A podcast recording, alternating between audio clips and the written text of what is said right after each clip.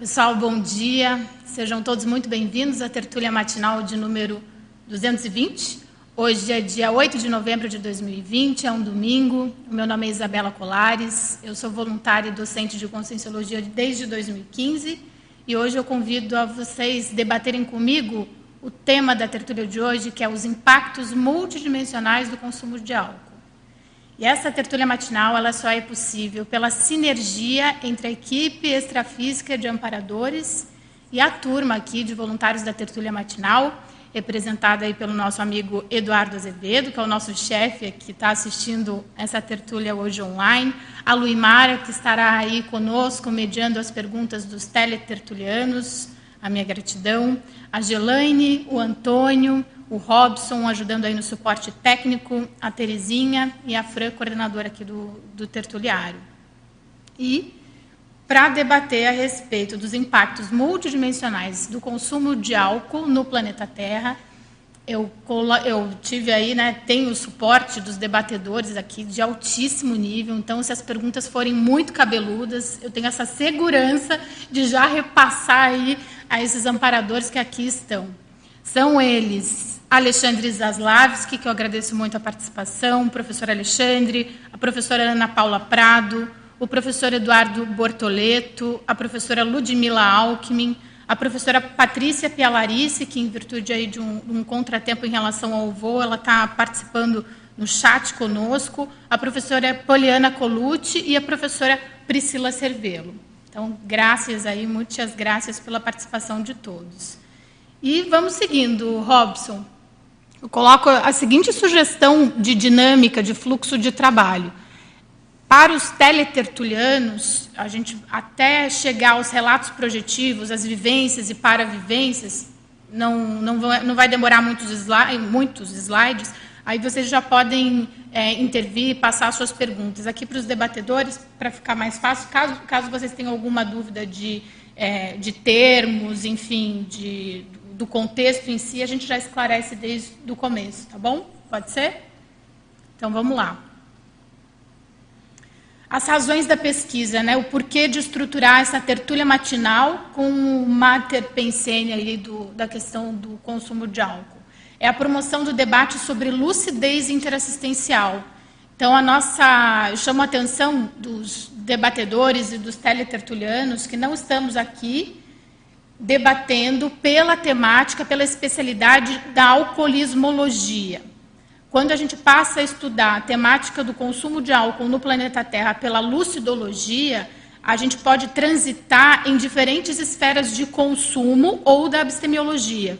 E é isso que a gente vai fazer nesse debate. A gente vai trafegar, vamos transitar desde o, da parte do consumo moderado, da parte do consumo exagerado e também da abstemiologia. Vamos ver os impactos multidimensionais, seja do consumo e seja da própria abstemiologia.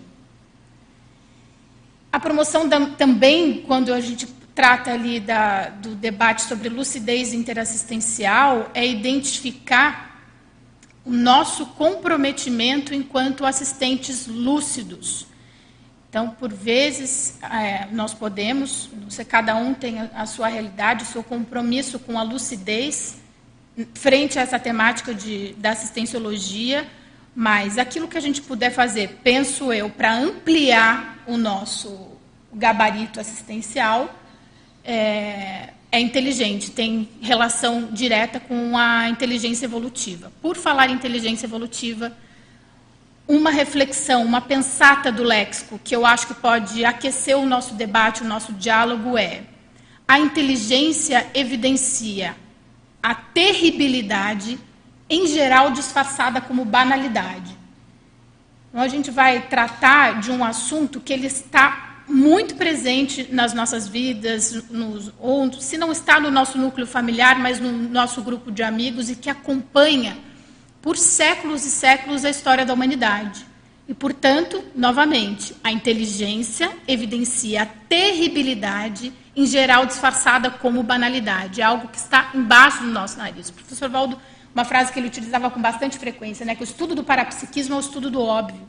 Mas as questões, as, os nossos hábitos aqui enquanto sociedade, aquilo que já está encalacrado, cristalizado e bastante presente, talvez seja um, um, grande chamariz de estudo, mas hoje existe uma lacuna social e parasocial seríssima em relação à banalização do consumo de álcool.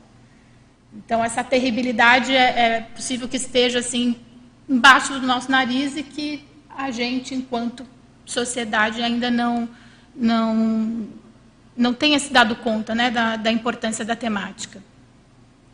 A ideia também da a razão da pesquisa é compartilhar com vocês vivências e para-vivências em relação a essa temática dos impactos do consumo de álcool e o aprofundamento nos pilares do paradigma consciencial.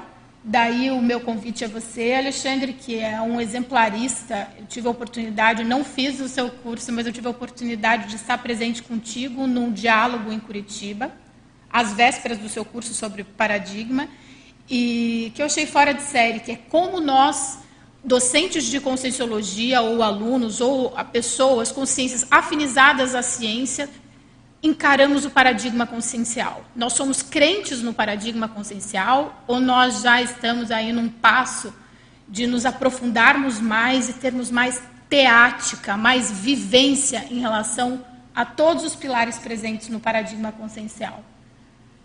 Então, podemos passar. A relação do homem com as substâncias psicoativas, né, a história para história, é bastante antiga. Trata-se de uma presença contínua no tempo e que envolve não somente a medicina e a ciência, mas também magia, religião, cultura, festa e deleite. Então, se é tão antigo assim, se a relação do homem com essas substâncias psico psicoativas, ela existe desde os primórdios da humanidade, vale um estudo criterioso da nossa parte das razões desse consumo, né? aí pelo universo do parapsiquismo. Porque, afinal de contas, o ser humano tem essa vontade de alterar o seu estado de consciência de forma artificial. Há muitas hipóteses, né? há uma série, um conjunto muito grande. Para nós, intermissivistas, a gente pode encarar algumas hipóteses como síndrome do estrangeiro, saudosismo do extrafísico, que a gente não tinha esse, esse escafandro, né, essa, esse corpo tão rústico, esse pedaço de carne rústico, a gente tinha, temos, enquanto consex, uma facilidade muito maior de transitar. Enfim, a, a possibilidade ela é muito grande de, de hipóteses. Né? O conjunto de hipóteses ele é muito grande. Mas aqui, no, na intrafisicalidade de pessoas, de projetos promissores, de políticas, políticas públicas que eu vejo que dão muito certo é quando a, a gente se atém a esse caso e não trata a temática do álcool pelo viés moralista ou maniqueísta, de dizer que está errado beber ou está certo beber. A visão maniqueísta é muito superficial. E um projeto que eu acho muito promissor foi a Islândia. A gente vai ter a oportunidade depois de, de falar mais sobre ele. E quem quiser se aprofundar, eu, eu falo mais no verbete banalização do consumo de álcool. O que, que acontece? A Islândia levou essa informação em consideração. Ela leva em consideração que a vontade do ser humano alterar o seu estado de consciência de forma artificial existe desde que mundo é mundo. Então, em 98, 42% dos jovens na Islândia, eles adotaram um projeto, um programa, em uma das escolas chamado Embriaguez Natural. Em 98, 42% dos jovens na Islândia consumiam bebidas alcoólicas numa dependência cruzada com o cigarro. Saímos de 98 e vamos lá para 2016. O número caiu de 42% para apenas 5%, tornando a Islândia um país aí, é, um, um grande referencial aí para nós em termos de políticas públicas relacionadas à banalização do consumo do álcool. Então, Quanto mais informações nós temos, quanto mais diálogo é oferecido, e no caso da Islândia foi uma, um projeto multidisciplinar, então não foram só os docentes, o corpo docente desse colégio que participou. Foi uma assistência casada com os pais, foi uma assistência casada com psicólogos, com sociólogos, com antropólogos, inseriram na grade dos estudantes disciplinas extracurriculares, que instigassem aí a parte da erudição, da intelectualidade e do sentido de vida. Tem trabalho voluntário no meio da história toda. Então, quando a gente lida assim com é, esses referenciais mais promissores, é porque eles não trabalham pela esfera da moral. Hoje as políticas ainda são muito superficiais, né? Um, são pessoas fazem assistência sem sombra de dúvidas, mas quando a gente está lidando pela esfera, pela esfera da moral ou pelo maniqueísmo, é, a gente ainda fica naquela de, ó, oh, tá errado, beber é errado, não beba, jovem não beba, que senão você vai morrer, não passa pela, pela parte cognitiva, né? E isso acaba comprometendo muito do, do trabalho de esclarecimento.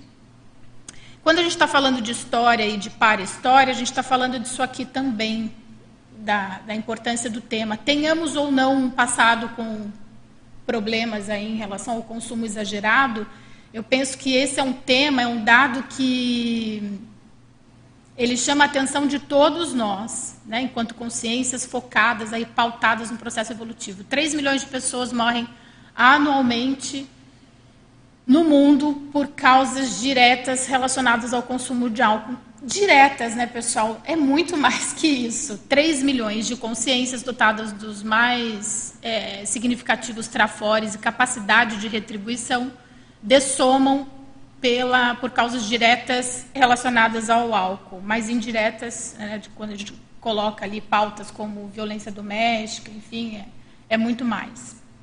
Há pouco nós passamos né, pelo Setembro Amarelo, tem uma pesquisa da USP de 2015, que na cidade de São Paulo, mais de 30% das pessoas né, que cometeram suicídio tinham consumido, ingerido bebida alcoólica antes. Então, essa relação do álcool com o suicídio também ela é muito, muito íntima.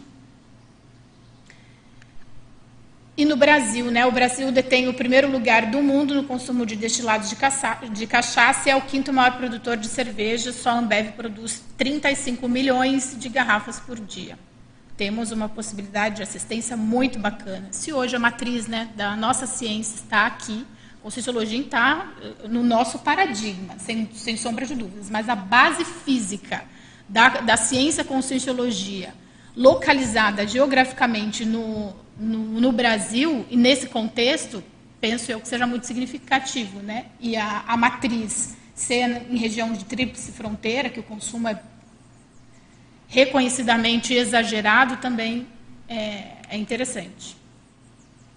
E agora vamos adentrar é, as razões, né? A Luimara perguntou, ah, mas gostaria de, de, entender mais a tua familiaridade com essa temática dos impactos multidimensionais do consumo de álcool. Por que dessa, desse tema, né? O interesse de pesquisa. Na minha família, a minha família, o grupo Karma tem uma íntima relação aí, a, a, bebida alcoólica ela permeia o grupo karma, tanto na parte da a família do, do meu pai, a parte paterna, como a parte da mãe.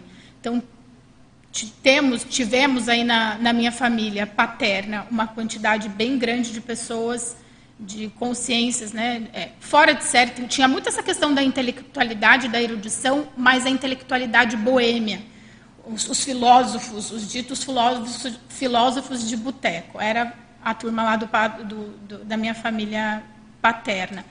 E a parte materna, né, o meu avô era representante de uma marca famosa de bebidas alcoólicas. Então, dos dois lados, a gente tem esse, esse contexto fortíssimo.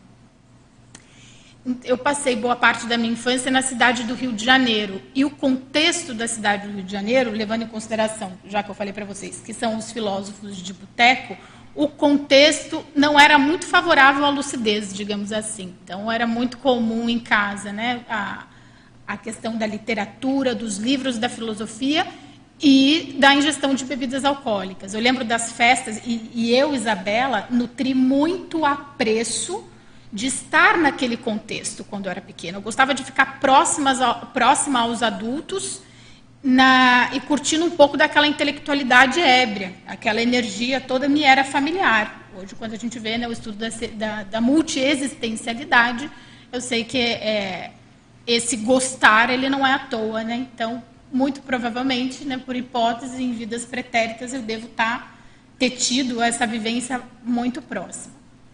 E eram duas realidades, era muito interessante, porque tinha essa parte é, da, da, intelectualidade, da erudição, da intelectualidade ébria, mas, os filósofos de boteco, como eu comentei, mas as pessoas também conversavam muito a respeito do parapsiquismo.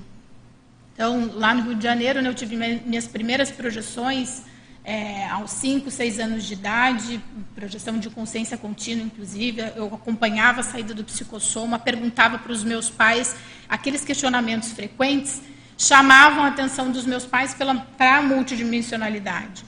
Então, os meus pais já tinham naquele período um certo abertismo. Então, a questão ela, ela, ela transitava nesses dois universos. Existia o parapsiquismo não lúcido e esse e esse apreço aí pela não lucidez, né? Ainda as questões parapsíquicas não eram vistas de uma forma racional. E lá na frente, ah, de, é, com 28, 29 anos de idade, eu, eu, vi que eu comecei a repetir os mesmos padrões que eu achava bacana lá na infância, é, do meu grupo Karma, eu, eu, comecei a repetir os mesmos padrões, é, acompanhar a, a, a, parte da intelectualidade, da leitura e o debate sobre política, sociologia em ambientes de boteco. Então, estava repetindo o mesmo padrão e entrei no porão, foi um porãozão, porão consciencial, né, que é a, é a fase ali que a consciência está bem obnubilada em termos, em termos pró-evolutivos, ainda com um ego bem grandão. É, e é isso. Vamos prosseguir. Chegou um dado momento aqui no porão consciencial que os meus pais não estavam a par disso, a minha família, mas eu comecei a desconfiar que, eu, que, que o negócio estava ficando sério. Eu acho que eu tô, tô bebendo demais, tá? Estou né? perdendo a lucidez, estou investindo nessa perda de lucidez. Já estava sentindo os prejuízos em relação ao consumo de álcool. E aí eu pedi ajuda, né, apoio a, ao terapeuta na época, que hoje é um grande amigo, e ele sugeriu que eu conversasse com um senhor muito simpático, aqui em Foz do Iguaçu, vai direto, minha amiga, vai direto, porque na, na terceira ou, na, ou, no quarto encontro é, vieram à tona as projeções da infância. Então ele sugeriu que, olha, eu já sei quem pode tratar muito bem esse seu caso.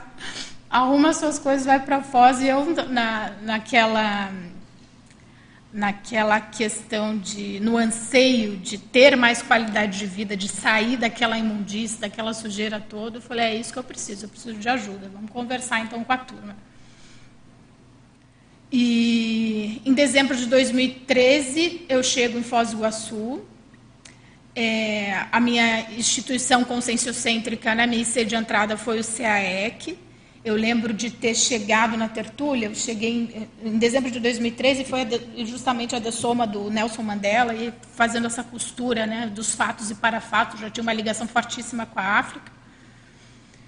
E papo vai, papo vem, eu nadava, essa uma, uma comprovação, uma autocomprovação de curso intermissivo, porque eu nadava embraçada nos temas que aqui eram colocados. Os debates, para mim, me eram muito familiares, independentemente de neologismo. Eu sabia, me sentia muito bem, me sentia em casa.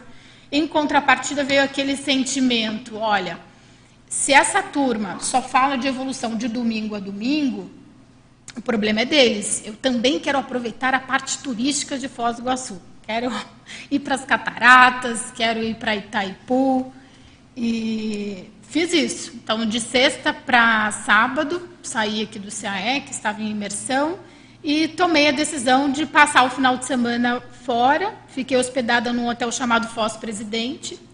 E no sábado, às nove e meia da noite, depois de ter feito uma série de passeios, eu retorno para o hotel umas nove e meia, dez horas da noite, eu escuto gritos, né? Uma gritaria ali de calçada. Vou até a janela e vejo uma jovem no chão, com vários amigos ao seu entorno ali dando risada, e nitidamente aquela parecia para mim uma oportunidade de assistência nessa temática do álcool, né? Estava escancarado. Olha, toma que o processo é seu. Eu desci às pressas para ver o que tinha ocorrido Nisso, metade do. Metade não, todos os amigos foram embora, sobrou uma, uma moça e o irmão dessa, dessa jovem que estava ali no estado de embriaguez. Eu sugeri que nós fôssemos ao hospital Então eu entrei no carro, me apresentei, coloquei a moça, ela estava muito mal, coloquei a moça deitada no meu colo, a amiga ficou ao lado e o, e o irmão né, da, dessa moça que havia ingerido álcool. E aí ela começou a entrar em estado de possessão, de, em, num estado que é muito semelhante ao que nós já identificamos, não sei se vocês já viram um filme de terror na, na adolescência, mas de, de virar os olhos, da voz, né? A voz mudar por completo. Ela passou a ser agressiva, a proferir palavrões, palavras bem, bem pesadas ali para mim. E nesse momento eu senti um. Hoje eu sei, eu consigo identificar e dar nome aos bois. Eu senti um acoplamento com o amparador.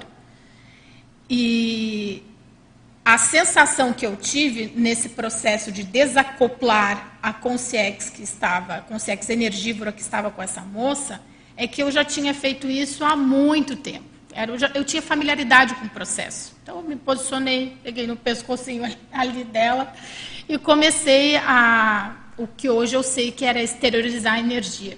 No período não não tinha esse é, essa parasinapse, esse reconhecimento.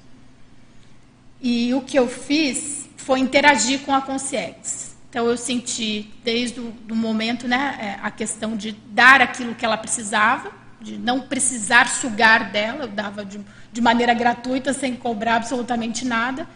E depois de alguns instantes, eu senti nitidamente a consciência de desacoplar, né, a consciência extrafísica desacoplar dessa moça. Ela desmaiou e, uns cinco minutos depois, ela volta ao seu, ao seu estado assim, de, normal bastante chorosa, mas nós tivemos a oportunidade de conversar.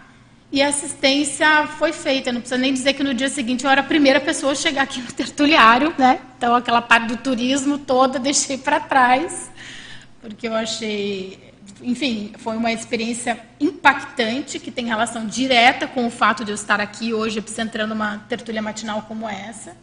O professor Valdo Vieira participou em parte dessa assistência ele deu muita aquela gargalhada gostosa, enfim. Né? Ah, já, primeiro que eu já sabia que você estava aqui em Foz. E segundo que, eu, que ele já tinha, quando eu fui falando a experiência para ele, ele tinha noção parcialmente do que tinha acontecido. Não vou chegar em detalhes da, da conversa, do diálogo, que não é o caso, mas uma, um ponto que eu acho importante, que é o caso, é, para a senhorita, nessa vida intrafísica, nenhuma gota. Nenhuma gota. Quando ele colocou isso, no período, eu achei que fosse só pela questão somática. Então, tem a, a genética, a paragenética, e, portanto, o histórico disso não me permite alterar o meu estado de consciência. Nananina, não. Não foi por isso. Hoje eu consigo aprofundar mais. É a questão do que eu acordei no meu curso intermissivo. É a questão do compromisso com a lucidologia. Por favor. Nesse sentido, temos uma questão aqui. É, o colega agradece e considera o tema importantíssimo e pouco conhecido. Uhum. Ele relata que ele herdou o gene do alcoolismo da genitora nesta vida e o irmão gêmeo bivitelino também.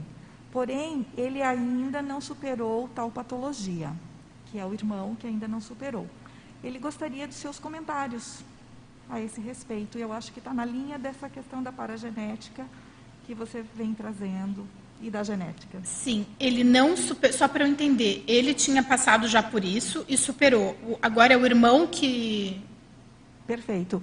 A, a, ele quer saber uma forma irmão, de ajudar o irmão? O irmão bivetelíneo ainda não superou tal patologia. Então, ele está trazendo que os dois são gêmeos, uhum. e um tem a superação e o outro não.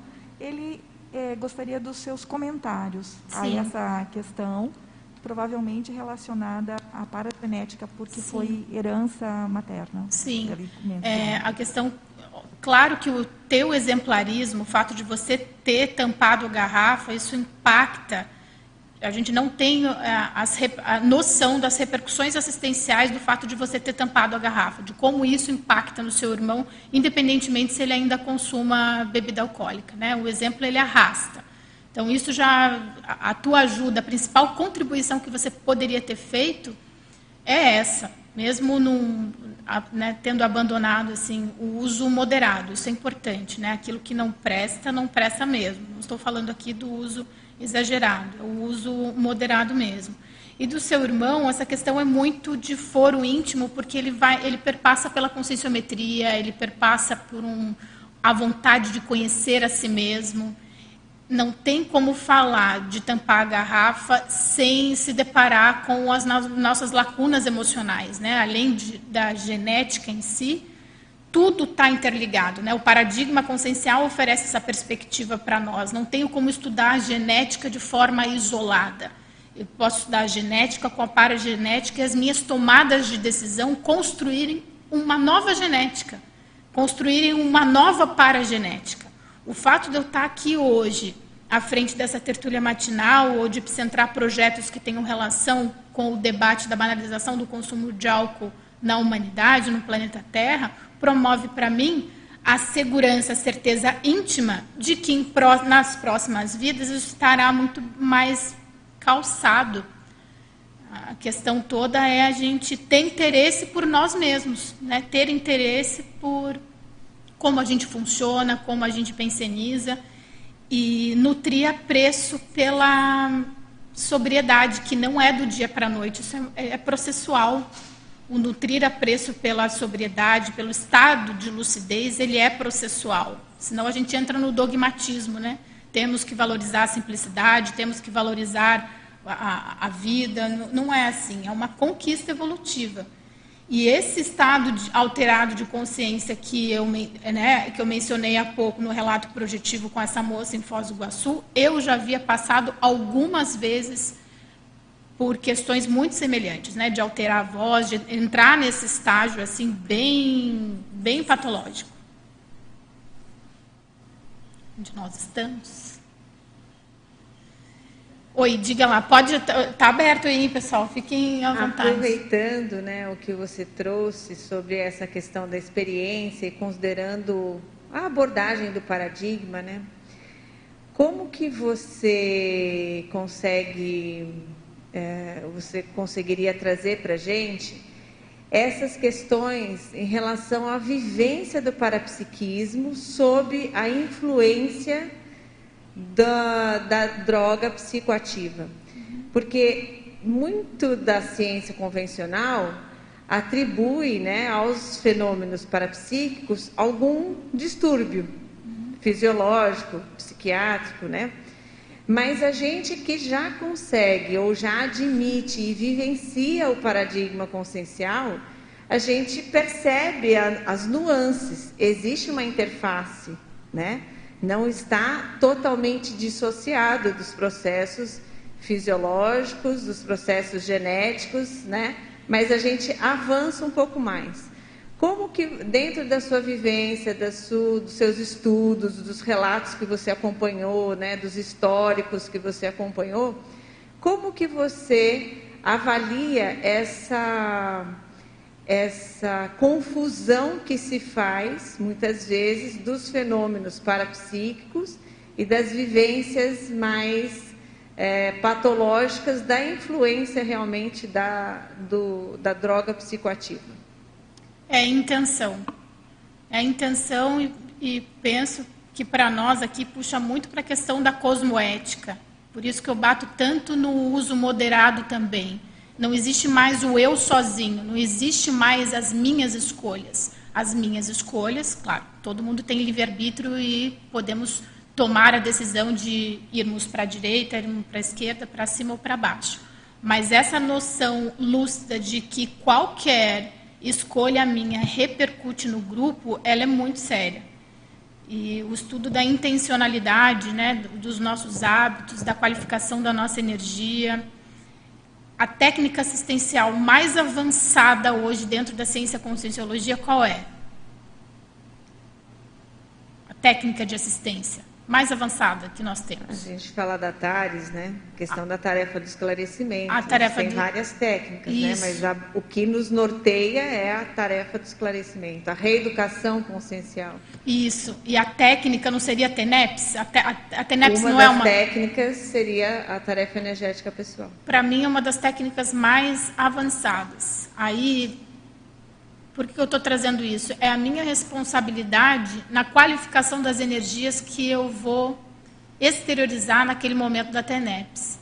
Então, a gente fala a base né, da, de tudo, quando a gente vê a, o, o, mapa ali do, do, crescendo da conscienciologia, é a pensenologia, né, a especialidade. O que sustenta é a pensenologia. Então, além dos nossos pensamentos, sentimentos e energias, é, o que eu tenho feito no dia de hoje para qualificar as energias que eu exteriorizo durante a minha TENEPS.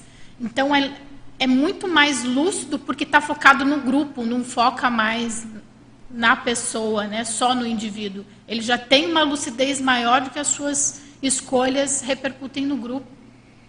E você admitindo que desde o curso intermissivo você tem esse público como um possível público-alvo, me parece uhum. que é, é evidente, sim, né? Sim. Você acha que é, fez parte de, desse processo você ter um contato mais íntimo ou você deu uma escorregada mesmo?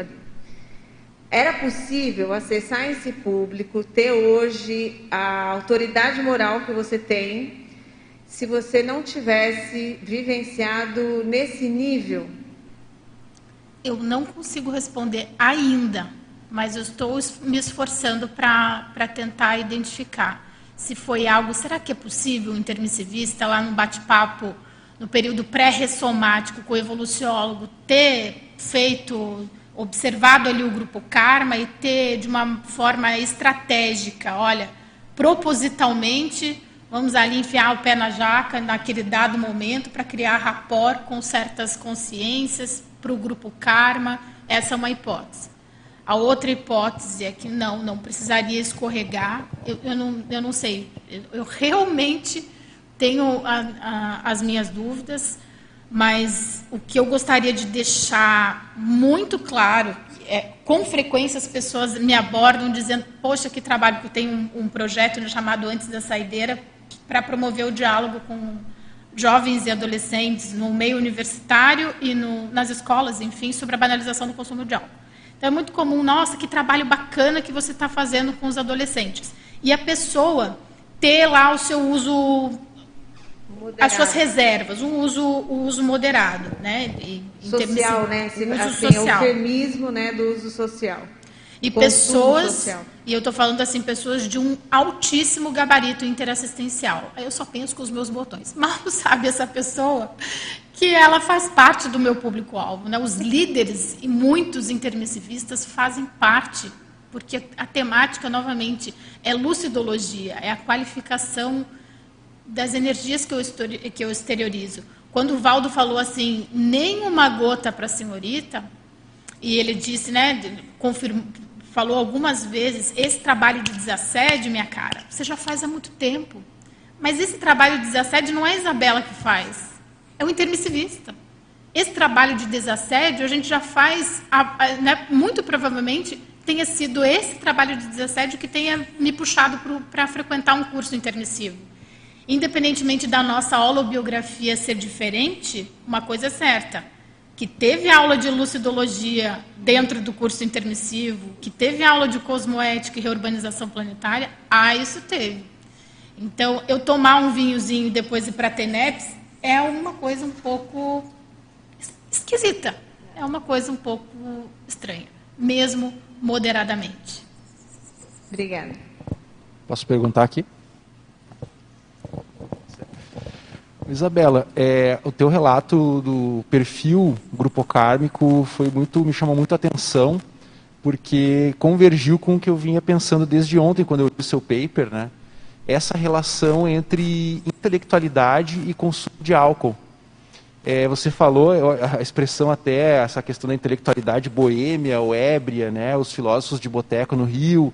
E uma coisa curiosa que eu fiz faculdade de filosofia e aí eram literalmente, eu conheci literalmente os filósofos uh, nesse aspecto do consumo de álcool. Né? Inclusive, a gente sabia, por exemplo, que os nossos professores se reuniam, eles eram amigos e eles se reuniam para consumir álcool e ter ideias filosóficas e uhum. tomar nota. Né?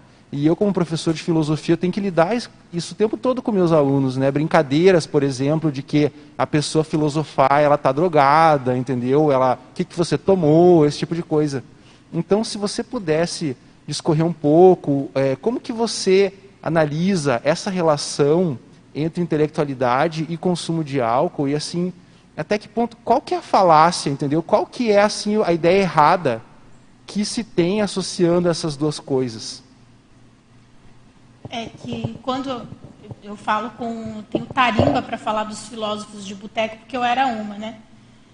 Quando a gente age, quando a gente ainda está nessa postura de filósofo de boteco, nós ainda privilegiamos a postura de observador. Então, a gente, aquele contexto, ele é favorável para você tecer comentários a respeito da produção de outros filósofos, de outros intelectuais, da construção do pensar de outras consciências, e não você se valorizar enquanto uma, uma consciência que é capaz de tecer os próprios comentários ou elaborar o seu próprio respeito, a, a, o seu próprio raciocínio a respeito daquela temática.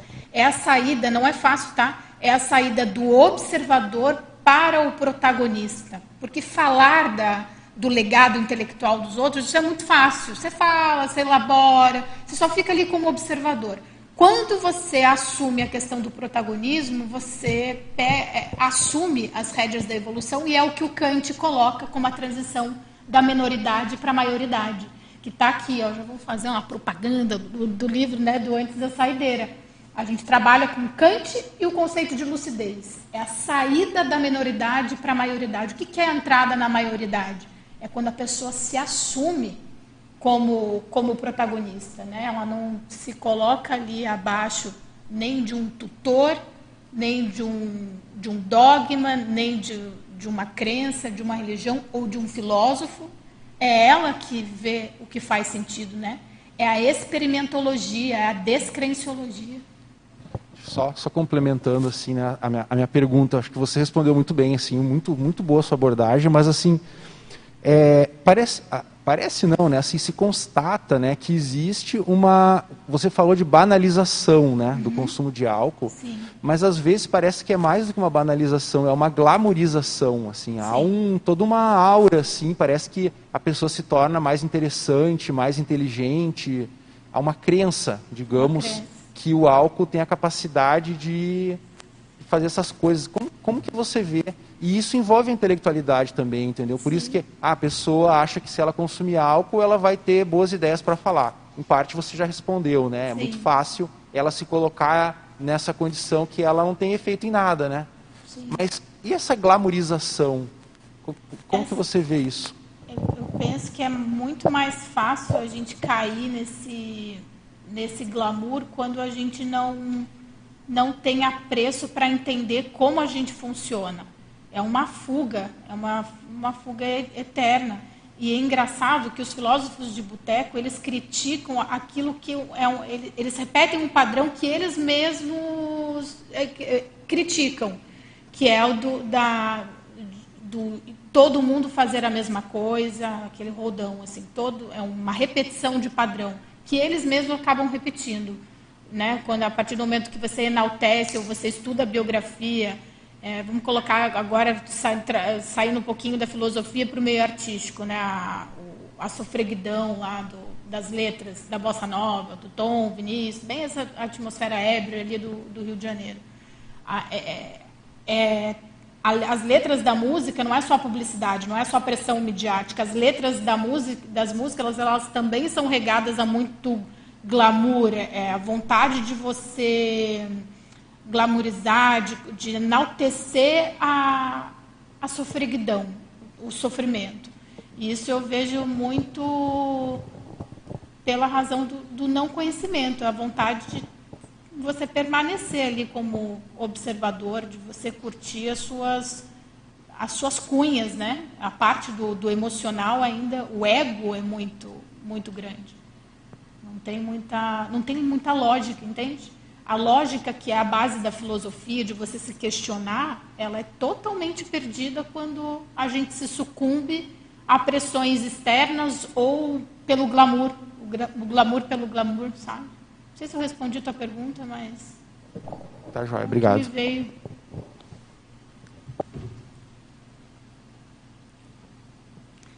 Isa. Opa, é, diga. Temos aqui muitos colegas a parabenizando pela exposição, pela superação e pelo seu exemplo. E aqui temos algumas questões. Bom, é, temos uma primeira aqui que é, a colega tinha uma condição de analisar que a questão do consumo social de bebida alcoólica estava atrapalhando profissionalmente a, e a rotina diária. Uhum. Aí ela observava outras pessoas do convívio com a mesma profissão e ela percebia que não havia prejuízo para essas pessoas. Então, ela questiona: o que você poderia dizer dessa diferença para uns e outros dos efeitos do consumo de álcool? Você diria que para uns traz prejuízos e para outros não traria? Eu gosto de tratar essa temática de uma forma científica, então, e pela autoexperimentologia. Eu só vou saber se eu não estou tendo prejuízos a partir do momento que eu ficar um bom tempo em né, no, sem consumir bebidas alcoólicas. A gente não está falando de. É, isso também não aconteceu comigo. É, eu tive o meu, meu histórico em relação ao consumo de álcool era, foi muito semelhante ao de muitos amigos que continuam no dia de hoje consumindo bebidas alcoólicas. Mas eu só fui experienciar efetivamente os malefícios do consumo quando eu experienciei a abstenção alcoólica. Então, para muitas pessoas, mesmo o uso moderado, está tudo bem, mas poderia quem sabe, isso não, a pessoa que vai ter que comprovar, né? Não acreditem em mim, se não é um papo assim para falar, para levantar a bandeira do anti-alcoolismo. Eu não levanto bandeira absolutamente nenhuma. Se fosse para levantar alguma bandeira, eu levantaria da lucidologia, né? A parte de levantar bandeira, isso já faz parte do passadão, isso não, não, não confere a mim nenhuma vantagem evolutiva, né? O, o tom revolucionário. Mas eu penso o convite é esse, para a pessoa experienciar um bom período sem consumir, mesmo que, moderar, mesmo que moderadamente, o consumo de álcool, para observar é, como ela se porta nos ambientes em termos do, de um parapsiquismo mais lúcido. Será que aumenta a minha lucidez? A gente não está falando agora só do, do intrafísico, né? Não estou me reportando ao consumo moderado ou exagerado por uma visão intrafisicalizada. A gente quer é mostrar os impactos multidimensionais. Nessa linha, tem uma outra questão. Se você já relacionou a afinidade ao holopensene do álcool nesta vida com suposta vivência serexológica em holopensenes parapsíquicos. Em, ah, de, de, sim, eu tenho uma hipótese, até a, a, eu tenho muita ligação com a África, né? Desde do, os meus primeiros cursos de conscienciologia, é, tive projeções relacionadas à, à, África, o fato de eu ter chegado aqui bem no dia da dessoma do Mandela, tem algumas coisas assim interessantes para serem observadas. E provavelmente alguma coisa tribal, um parapsiquismo assim, bem... É, não pautado em cosmoética, mas teve, eu, eu tenho por hipótese que isso é, é passível de ser uma para-realidade, assim, que está presente na minha holobiografia. E também na, na parte da intelectualidade, né? França, as tabernas, na, na Idade Média, século XIX, essa parte intelectual com o álcool. Certo. Tem muita coisa nesse aspecto. Na sua experiência, Uh, o que você percebe do consumo de cerveja sem álcool? ela também faz evocação de consciência energívora? O que você acha? Você que fez essa pergunta, o que, que você acha? É que aquilo que não presta, não presta mesmo, né? Só o esforço da pessoa em manter o consumo de uma cerveja sem álcool já diz muito a respeito de você e a tua interpretação sobre essa temática, né? Sobre como ela chega até você, como você interpreta a questão do consumo de álcool. Então, eu, eu tomo a liberdade de você mesmo refletir se, se faz sentido aí o consumo de, de cerveja sem álcool. Luísa, eu acho que isso traz exatamente a questão da vivência do paradigma consciencial, né? Sim. Porque assim, qual é a necessidade da gente de permanecer em determinados ambientes ou Sim. em determinados grupos? Sim. Né? A questão até do, do olha, a, digamos assim, a inteligência, né? é, de se produzir a cerveja, a mesma indústria que fabrica a cerveja com álcool, Sim. ela também desenvolveu uma linha sem álcool. Ou seja, mas a gente mantém todo mundo junto. Todo mundo junto. Todo mundo junto, porque aí, né, quem sabe até a criança já pode começar já a, a curtir o paladar, né, já Sim. educar o paladar. Então isso é muito sutil. Muito. E a gente, se não olhar pelo viés do paradigma consciencial. Está lascado. É. é. Pisa, eu queria só fazer uma contribuição Fala. aqui também dentro do que o Alexandre trouxe, essa questão do bar e da, do glamour, né? Acho tem muito a ver também com o processo hedonista, né? Do bem-estar, de chegar num lugar que eu vou me sentir bem. E existe uma falácia por trás disso também, né? Porque a bebida ela acaba alterando o teu humor, né? Então, uma euforia, algo assim. Mas o normal é que aquilo tem uma variação para baixo depois também, né? Sim. Então, a pessoa, quando ela para de beber, como você falou, né, ela percebe os malefícios depois que ela para. ela fala, puxa, olha quanto que eu era influenciado negativamente, né? Isso. E nesse processo, acho que as pessoas que ainda estão naquela, puxa, se eu parar, mas como é que eu vou ficar sem tomar o chopinho, né? A, a, a tendência é que no começo ela sinta essa falta mesmo, né? Mas depois ela consegue ver que ela tem o bem-estar, ela tem o divertimento, ela tem sem precisar da bebida e sem ter as repercussões negativas daquilo, né? Sim. Porque quando a gente fala, não, não vamos beber para ficar lúcido. Quem tem ainda esse padrão tem a sensação de, puta, mas isso é muito chato, né? Eu não vou ter aquele momento de esquecer dos meus problemas Sim. e tudo. Então, essa racionalização, essa experiência traz essa superação porque a pessoa vê que não só ela tem um bem-estar sem precisar da bebida, como também é um bem-estar muito mais perene. É Sim. algo muito mais positivo, que aí Sim. vem a desperdicidade, vem, é, que é aquilo que você consegue manter sem essas oscilações. Né?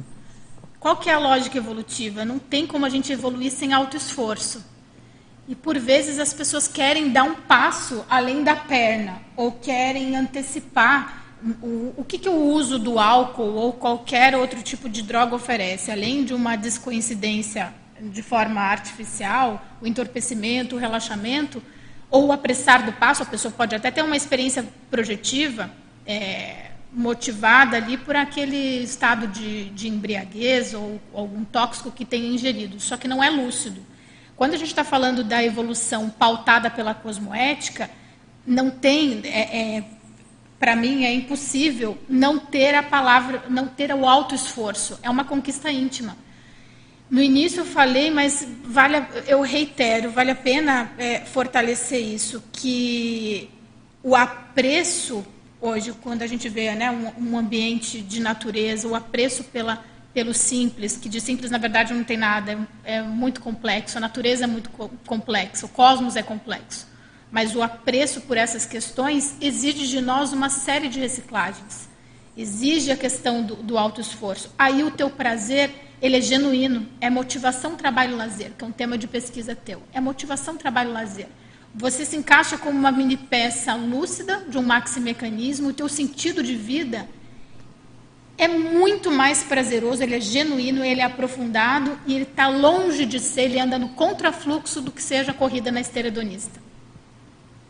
A esteira hedonista está totalmente distante de quem hoje tem apreço pela lucidez e pela motivação, trabalho, lazer. É um intermissivista que não tira férias. A gente tira férias do voluntariado, né? alguns dias de descanso ali do WhatsApp, uma semaninha já pensou? a gente que tem, um, todos nós aqui no tertuliário, né, conheço um pouquinho a vida de, de cada um de vocês, nós temos uma é, o nosso voluntariado ali muito ativo, né? Então, tirar férias do voluntariado conscienciológico, ok, mas tirar férias, o intermissivista, assim, olha, hoje chegou o final do ano, Natal, Ano Novo, rever a família, estou com saudade da turma, isolamento social pandêmico, vou tomar um shopping ali com a turma, vou... não dá, né? É, ainda é o saudosismo do, do, da esteredonista. Quando a pessoa já tem apreço pela, pelo prazer da motivação do trabalho e do lazer, ele vai tirar férias, volta para casa lúcido. E o que, que eu posso fazer? Qual que é o trabalho extrafísico que eu tenho para fazer? Que tipo de projeção me aguarda aqui com esse grupo, né? E quais as energias que eu vou exteriorizar para o meu grupo? Diga lá, Lud. Exato. Respondi, Borto? Sim, você respondi. Vai bem nessa linha aqui, por isso que eu vou entrar. Isa, tá me ouvindo? Tô. Uhum. Você comentou sobre estado alterado de consciência, né? Um processo que, que vem dentro da nossa história e dessa relação do álcool para alterar o, a consciência. Sim. É, nesse sentido, para o psiquismo, a gente trabalha frequentemente alterando o nosso estado de consciência. Né? Queria que você trouxesse um pouco assim, a, a relação de estado alterado de consciência e qualidade das energias em ambos os contextos, né? Porque eu acho que isso é bem determinante, é, é, é um indicador bem determinante para o intermissivista ir fazendo essas, essas relações. E aí não entrar numa via dogmática, mas entrar numa via de fato da autoexperimentação. Sim. Qual que é uma forma de entrar de não se sucumbir a uma via dogmática. Ah, eu não posso, eu sou intermissivista, eu não posso consumir bebidas alcoólicas.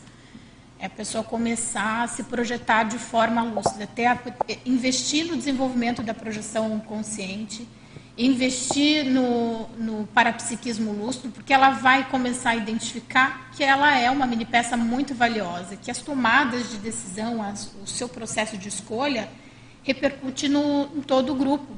Quando você se projeta, quando você passa por essa experiência de forma lúcida, você tá, você identifica, você está vendo que a lucidez ela vale ouro ali naquele ambiente. Qualquer qualquer coisa, qualquer elemento, qualquer substância que tire o que é de mais valioso para o intermissivista, que é a lucidez, desconfie.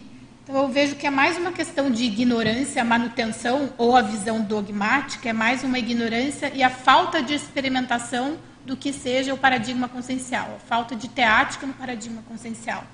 A gente não está querendo falar aqui que as pessoas, todos os intermissivistas, não, ó, não bebam, não consumam bebidas alcoólicas, mas passem pela experiência mesmo do, do, do uso moderado, né, de se abster do uso moderado para poder identificar se a questão da intencionalidade e da cosmoética, principalmente a cosmoética, tem se tem relação ou se não tem, né?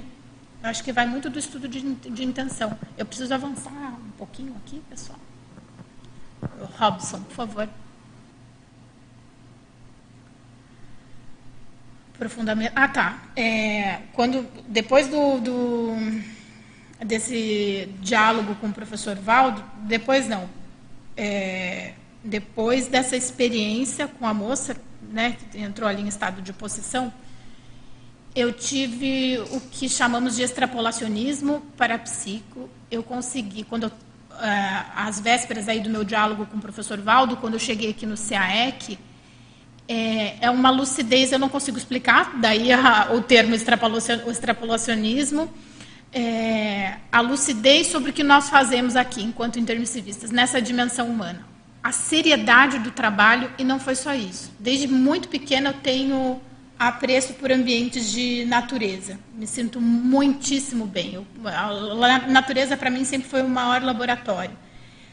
eu enxergava uma flor de uma maneira muito diferente, a árvore de uma maneira muito diferente, como se as coisas ganhassem uma profundidade, uma seriedade muito maior do que a que eu estou vislumbrando no dia de hoje. Então, foi um extrapolacionismo que me acompanhou ali, eu não sei a quantidade de dias, o certo, mas uns três, quatro dias, mas foi suficiente para impactar demais a minha intraconsciencialidade e seguir em frente com a assistência que deveria ser feita em relação a essa temática da lucidez, não da alcoolismologia, mas da lucidez. E aí começou a trajetória, né, o aprofundamento aí nas ideias de ponta, do próprio paradigma, enfim. Eu conheci o CAEC em, dois, em dezembro de 2013, em 2014 eu conheci o IPC e a minha primeira palestra. Com quem foi? com quem foi a minha primeira palestra? Foi com o professor Eduardo Bortoleto, nós nos formamos juntos, inclusive. Fizemos publicidade e propaganda, né, Borto? Em 2014. E depois de 10 anos eu chego no IPC o pessoal aqui do CEEC falou, ó, oh, lá em Curitiba, vá lá conhecer o IPC, chego lá, tá, tá o Borto. Foi muito legal. E a minha senha é o curso intermissivo, né? Eu tirei esse trecho de um verbete é, que foi defendido por mim ano passado, que a autoconfiança intermissivista é a condição de certeza íntima da consim, quanto à participação no curso intermissivo, ou seja, se você se intitula no dia de hoje como intermissivista, você frequentou uma série de aulas, disciplinas pró-evolutivas relacionadas à reurbanização planetária, à cosmoética, senso de grupalidade, enfim. E se você se considera intermissivista, você tem provavelmente a lucidez como a sua principal ferramenta de assistência. Né? Nós não estamos mais nos deparando com a realidade intrafísica, mas multidimensional, a responsabilidade dos nossos hábitos e escolhas extraindo o melhor proveito das vivências intra e usufruindo de segurança pessoal perante todos os desafios aí da vida humana. O curso termissivo é um tema que mexe demais comigo. Isa. E agora, diga, minha amiga. É, eu lendo ontem seu paper, essa, essa abordagem que você trouxe, né, de, de, de enquadrar o tema na lucidologia, me chamou muita atenção. Uhum. Eu acho que foi muito acertada essa, esse posicionamento do tema na lucidologia, né? E para mim fez muito sentido porque assim eu venho também de uma família que tem, né, no gene essa coisa do alcoolismo, você sabe disso, né? Sim. E quando quando eu li ali lucidologia, eu falei, opa, acho que faz sentido com a minha com a minha realidade, porque apesar de ter toda essa essa predisposição genética e ter toda uma família, né, muito envolvida com isso, eu nunca nunca quis beber, Sim. nunca foi algo que fez parte da minha, da minha realidade, né? Sim. né? Então eu falei, acho que faz sentido com, com isso que você trouxe da questão do curso intermissivo, Sim. né? Porque já era um valor evolutivo construído e, e trazido ali do, do curso intermissivo. Sim. E aí o que eu queria te perguntar é assim, como que a gente consegue ajudar quem não tem esse valor intermissivo? Quem não consegue é, vislumbrar essa coisa da lucidez como um valor? A gente, você trouxe ali, né? não tem como você passar e superar o processo do alcoolismo sem a, o alto esforço, sem a, a adquirir essa lucidez e se empenhar para isso. Mas o que eu vejo na minha vivência é que, assim, quando a pessoa está muito é, mergulhada ali no processo do alcoolismo, né, e eu vivenciei isso muito recentemente com meu pai, eu não conseguia trazer nenhum fio de lucidez, porque a pessoa está num nível de é, envolvimento ali com o processo do álcool, de até algum nível de depressão que o álcool acaba gerando também, né? Que aí você já não sabe mais se é realmente uma depressão ou se é um processo do próprio álcool, Sim. que fica difícil você tirar a pessoa daquela condição, daquela realidade, né? Sim. Então o que eu queria te perguntar é assim, como que você acha que a gente pode justamente é, é, atuar com essas pessoas que a gente não que não tem esse valor? né, que não tem isso tão, tão fácil assim para eles e, e não conseguem enxergar os ganhos, os benefícios desse alto esforço. A principal assistência, se você não, se hoje, né, no dia de hoje, você não consome absolutamente nada de bebida alcoólica, e nós que estamos inseridos nesse contexto de um grupo karma, de um, a questão do grupo karma fortemente relacionada com a temática do álcool, a nossa responsabilidade da abstenção ela é maior. Então, se a gente tampar por completo a garrafa, o teu exemplo, a gente não tem noção das repercussões, do impacto multidimensional que isso causa. E para alguém que esteja inserido fortemente nesse contexto ainda do consumo de álcool, ver alguém que se diverte, que tem apreço pela lucidez, que está na prática motivada, né? Motivação, trabalho e lazer. É o teu exemplarismo que impacta demais. E para a gente assistir, de novo, né, a gente tem, se o grupo Karma nosso tem essa, essa tendência, se o nosso histórico é marcado por isso, além do nosso exemplarismo de tampar a garrafa, fica a sugestão da gente estudar mais sobre esse tema. Estudar mais sobre esse tema, não para doutrinar ou para ficar dando sugestões, não mas é pegar um Homo sapiens urbanizatus, é aquela leitura do, da história do alcoolismo na humanidade, tudo isso eu penso que ajuda demais, porque é o grupo que é assistido, né, o grupo extrafísico que é, que é assistido, e o nosso desenvolvimento em projeção consciente. Né. Vou falar daqui a pouquinho a respeito disso, estou na corrida contra o tempo, mas você vê uma pessoa é, a, ali na minha família, né? Meu pai tem projeções assim de tirar o chapéu em relação ao, ao pós tampar a garrafa. É muito bacana. Ele tem feito muitas assistências no extrafísico com a turma do Rio de Janeiro, os intelectuais de boteco. Então, ele é, está lá tomando Guaraná caçulinha, no, naqueles botecos famosos ali do Rio de Janeiro, na Visconde Pirajá, em Ipanema. E a turma perguntando, e aí, Colares? Cadê? Cadê? E ele lá tomando Guaraná caçulinha e a turma então, no extrafísico, né, o desenvolvimento da projeção lúcida, quando a gente começa a ter mais apreço sobre o que a gente anda fazendo no extrafísico, também ajuda demais. Ajuda demais. Vamos passar aqui, Robson, por favor.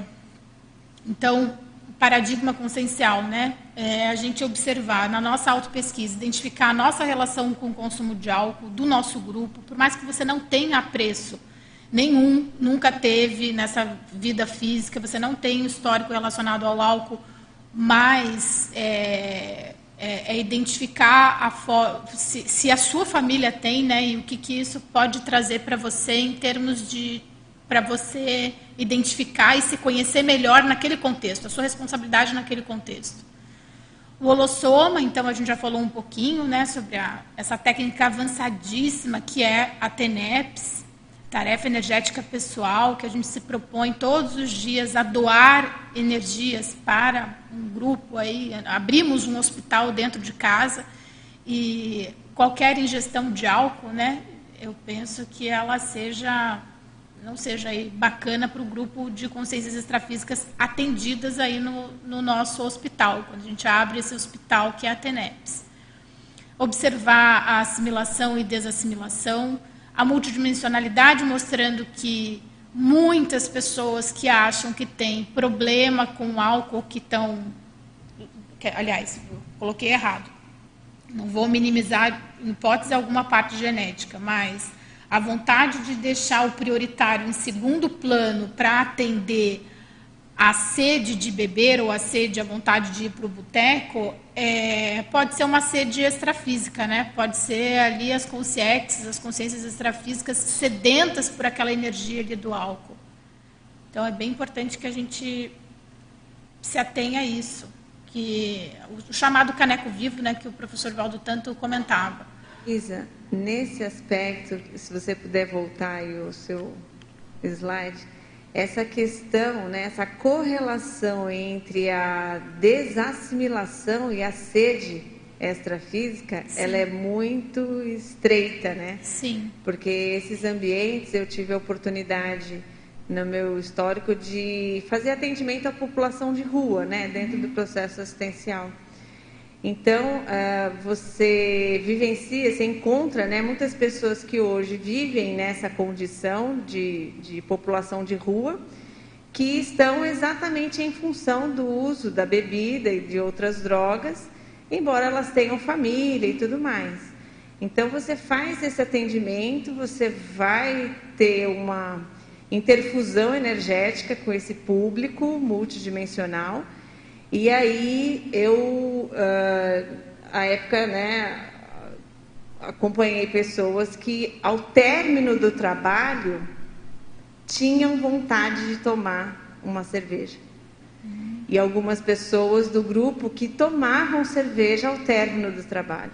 Sim. Então, eu ia fazer atendimento à população né, carente o tal do sopão, né, ou distribuir roupa, ou enfim, simplesmente conversar com essa população, mas que não fazia depois o processo de desassimilação e acabavam né, servindo a aquele público extrafísico, abrindo lá a latinha de cerveja e consumindo. Sim. E quando a pessoa sai de uma dinâmica parapsíquica?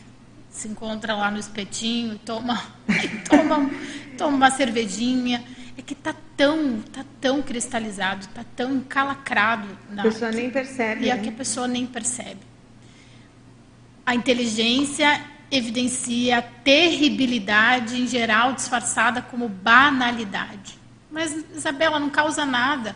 A conscienciologia é muito radical. Pode aparecer, né, entre aspas, alguns discursos desse tipo. A conscienciologia é muito radical. Pessoal, não é a conscienciologia, não tem absolutamente nada em relação a, não é não é o da ciência, é a nossa o nosso compromisso com a lucidez. Lucidez nessa dimensão é diamante. Lucidez nessa dimensão, ela vale muito. Então, vale não só em relação ao álcool, né? Você pode estar pensando nesse exato momento, você teletertuliano que tá, tá, está conosco nessa tertulia matinal, numa outra temática, que seja, que baixe sua lucidez. Então, vamos pensar no dia de hoje, é, é, além do álcool, né? Porque a questão não é o álcool, é a lucidologia. É o Existem estudo. vários vícios, né? Porque Vários. existem até é, elementos da nossa fisiologia que podem gerar dependência, né? Mas o que eu ia falar é que quando você né, trouxe a questão da conscienciologia radical, né? Alguma, Alguém pode estar pensando nisso, mas a gente tem que lembrar que é, um sinônimo né, da conscienciologia é a autoexperimentologia. Sim. Então, assim, Faz o fato é o fato, né? Sim, e fazer, fazer a experiência. Diga lá. Temos uma questão aqui. Dizem que os dependentes do álcool têm deficiência da vitamina B1. Isso procede? Eu não sei. Ana, você sabe? Eu não sei. Realmente. Oi. Oi. Sim, é, causa deficiência de todas as vitaminas do complexo B por conta do fígado, né? Então, essa relação com a fisiologia, a genética, para, a paragenética, está muito ligada com essa, a nossa. Então, a questão que a Pri estava falando antes, o que, que a gente pode fazer, é o que a gente está fazendo aqui. Cada um de nós é, tem uma importância pela nossa autovivência, mudança do nosso holopensene, né? Porque isso vai ajudar as pessoas a mudar também o holopensene, a forma como interpreta a vida. E é só desse jeito que a gente modifica Sim. a paragenética, Sim. né? Sim. É mudando a forma de interpretar a vida. Isso, a, a- estrutura intraconsciencial, né? Sem dúvida, o nosso epicentrismo nessa dimensão humana em como intermissivista, né? Olha o que, que você faz, olha o que, que você está fazendo. Então a genética ela uma- uma- interfere, um processo de né? liderança muito sério, né? Isso impacta, é que a gente não tem, passa despercebido. do- Isso é muito importante, muito sério. A gente avaliar como dar valor ao que a gente tem feito, né? Isso impacta diretamente. Isa, Eu preciso dar uma corrida aqui. além da TARES, da apresentação que você está fazendo em alto nível, quais seriam os outros instrumentos ou ferramentas de recomposição grupo kármica para a pessoa que está saindo deste holopensene de álcool? Quais são as, as outras oportunidades? de- Ferramentas de Ferramentas? recomposição para quem está saindo do holopensene. Então, a TARES está sendo uma. Uhum. né? A Ana está trazendo o, o fato desse pessoas debatendo sobre, sobre o tema. Sim. Eu penso que uma forma muito é, muito útil ali da, da gente começar a trabalhar essa saída e aprofundar a nossa crise em relação ao consumo de álcool, ou qualquer outra substância, ou açúcar, enfim, o que a pessoa achar, qual que é o seu gargalo, é um aprofundamento pesquisístico em si mesmo, que a você tem muita tarimba para falar disso, né, Luimara? Que é o que, a, o, que o trabalho todo de vocês ali na Conscius e, o- e a, a conscienciometria, né? A conscienciometria em dia, esse livro Conscienciograma, ele não é brincadeira. Eu coloquei estrategicamente alguns livros aqui que eu acho que são bem pertinentes ao tema. A base a base sólida aqui é o Homo sapiens urbanizados. Temos o conscienciograma, o antidesperdício consciencial e o antes da saideira, obviamente, o livro publicado pela minha pessoa, num, bem recentemente, né, em outubro. Posso só, bem rapidinho, claro, só complementar. A gente está falando muito aí desse processo mais intelectual, autopesquisístico, que eu acho super importante realmente. Mas acho que assim, é, nessa pergunta que a Lemara trouxe, eu acho que outro ponto super relevante que a gente tem que considerar, pelo menos assim que eu tenho vivenciado e, e vejo que faz uma diferença grande nesse processo de quando a pessoa deixou o alcoolismo, é também fazer o acolhimento. Eu Sim. acho que não só fazer atares, que claro é importante, mas eu acho que assim fazer aquele acolhimento, a pessoa se sentir amparada, sabe? Não é Sim. só você fazer tares. Fazer tares é importante, sem dúvida, mas eu acho que a pessoa se sentir acolhida, se sentir amparada, não se sentir recriminada, né? sentir que ela tem ali um, um, uma, um grupo de apoio em que ela pode contar, que tem. Então, eu acho que isso também faz faz uma diferença muito significativa para a pessoa que está saindo desse processo. Certíssimo. E não tem é é uma frase ali, né, do, do nosso amigo, do professor Valdo não tem TARE sem TACOM. O que foi feito por mim foi um acolhimento fora de série, extrafísico e intrafísico. Né? Foi aquele banho de loja. Então, de, não foi só o diálogo ali, mas a, a tertúlia cheia e o professor Valdo lá dando aquele banho traforístico na minha pessoa. Aquilo me fez muito bem muito bem, porque o sentimento de culpa, você está saindo de um porão consciencial e as companhias ali ainda estão contigo, né? É muito no início da trajetória. Eu não tinha feito nenhum curso, não tinha lido absolutamente nenhum livro. Depois você vê o propósito daquele banho de trafor. Não é para a pessoa sair ali se achando, não, mas é para a pessoa lembrar da para identidade dela e para ela lembrar o quanto ela é importante, quanto ela é importante independentemente do, do tamanho do tombo, independentemente do tamanho do porão. Aquela mini peça é muito valiosa, né? não existe uma mini peça mais, mais valiosa que outra. Existem mini peças lúcidas e não tão lúcidas. Então, a gente ter essa percepção que aquela consciência é um pré-serenão, é, de tratar, e, e, é muito sincrônico você ter dito isso, porque no ECP2 que estivemos juntas, né, eu aprendi num, num ECP2 em São Paulo, na, durante a equipe do ECP2, a Poli também estava. Eu estava na equipe de campo, a minha função era levar os, os participantes, os alunos do colchonete até o EPICOM para serem atendidos. Nesse trajeto do colchonete até o EPICOM, é, eu tive que segurar mesmo, foi muito forte. É, Isabela, trate como pérolas, porque são muito valiosos. Porque são muito valiosos. Entendeu? Essa possibilidade da gente criar empatia observando mais é, o pré-serenão do que a consciência que estava obnubilada ou no porão consciencial, isso é essencial. Quando eu fui assistida aqui no CAEG em dezembro de 2013, a turma só tinha olhares traforísticos para mim, para comigo. E isso fez toda a diferença, fez com que eu me sentisse em casa.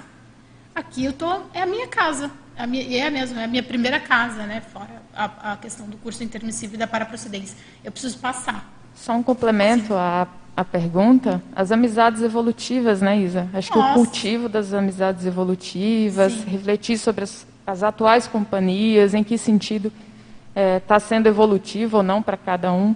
Eu acho que isso ajuda bastante também no processo de, de mudança de holopensene pessoal. Isso é muito importante, Lúdio, muito importante é, multiexistencialidade, então a gente ter a possibilidade de identificar a nossa genética, a nossa paragenética, a cosmoética, né, o processo de esclarecimento ou de conivência, e o universalismo. Aprofundar no paradigma consciencial, eu penso que é uma das questões mais sérias. Eu revisito hoje com frequência o paradigma consciencial. Eu, é um exercício que eu tenho feito e que me faz muito bem. tenho tido ganhos evolutivos muito significativos em ver os meus níveis de coerência e incoerência pegando pela métrica do paradigma consciencial. Diga. Ah, só queria reforçar esse ponto, né? Eu estava pensando qual que é o esclarecimento que envolve é, é esse problema, né? Eu acho que no momento que se entende que o, o estado alterado de consciência ele é parafisiológico, na verdade, e é, isso dispensa né, qualquer fator artificial. Então, eu estava pensando, eu acho que eu tive essa aula no curso intermissivo, fiquei pensando nisso agora, né, te escutando. É, então, toda essa história da humanidade, né, de colocar o estado alterado de consciência como um fator, vamos dizer, à margem, ou como um fator só underground, uma coisa assim meio oculta, tudo isso são maneiras, mostra a ignorância, ignorância. Né, o desconhecimento de ignorância. que isso tudo é parafisiológico. E assim como se pode ter estados alterados de consciência de alto nível, de extrapolação, né, de expansão, é, como foi relatado no passado, por exemplo, historicamente, é, isso é acessível, mas tem que se conhecer o mecanismo, o funcionamento parafisiológico. Ou seja, é necessário que haja a, o estudo, pesquisa, cognição. Alto esforço, né? Alto esforço voltado a essa autoevolução da consciência. Então, assim, o paradigma né, consciencial, ele faz essa compatibilização ou a, uma abordagem integral da consciência. Porque até então, historicamente, você tem a intelectualidade, a ciência de um lado, né? E o parapsiquismo, os estados alterados, de um outro lado, totalmente oculto, vamos dizer, ou, ou esotérico, ou religioso, voltado ao irracional, Sim. de alguma forma. Então, é essa reconciliação da racionalidade com o parapsiquismo, com os estados alterados de consciência. Eu acho que isso aí seria como se fosse um ponto assim básico ali de sustentação. E sabe que o que eu acho mais legal é que os ganhos evolutivos eles são eternos, profundos e genuínos do parapsiquismo lúcido. Não tem teto para ele porque o consumo de álcool ou droga ou qualquer tipo de entorpecente, aquilo que altera o teu estado de consciência de forma artificial, você pode até ter o processo de euforia lá no gráfico, subiu, está eufórico, mas vai chegar um determinado ter um determinado momento e a história comprova isso para gente, a experiência comprova isso para gente, de que aquilo não, não vai ser suficiente. Ou a pessoa tomba ou a pessoa tomba. Não tem, você não consegue identificar ganhos evolutivos genuínos e aquele prazer realmente genuíno, verdadeiro, de alguém que se entorpece por vidas e vidas. Isso não, não ocorre, né? pelo que a gente identifica. Mas o, o contrário ele ocorre. A lucidez, quando o parapsiquismo é lúcido e quando a gente realmente está focado na evolução, a gente vai é, tendo apreço pela vida e por tudo que, que existe nela, enfim, estamos convergentes ali com o fluxo do cosmos, que não tem teto, é eterno. Então a satisfação ela é genuína porque ela perpassa pelo alto esforço. Não tem negocinho. Não vou apressar o passo. Não vou tomar isso, o chá de ayahuasca ou sei lá o quê, para apressar o passo de um fenômeno parapsíquico. O mérito é seu quando ele passa pelo alto esforço, né? questão de, de alto esforço. Te escutando agora, me veio mais uma ideia, né, para complementar nessa linha de raciocínio, é, da descoberta do prazer e da alegria de uma maneira lúcida. Né? Você já, já falou sobre isso ao longo da apresentação, mas eu acho que vale a pena dar esse enfoque, né? porque também na história houve muito essa dicotomia, né? assim como a racionalidade e o parapsiquismo.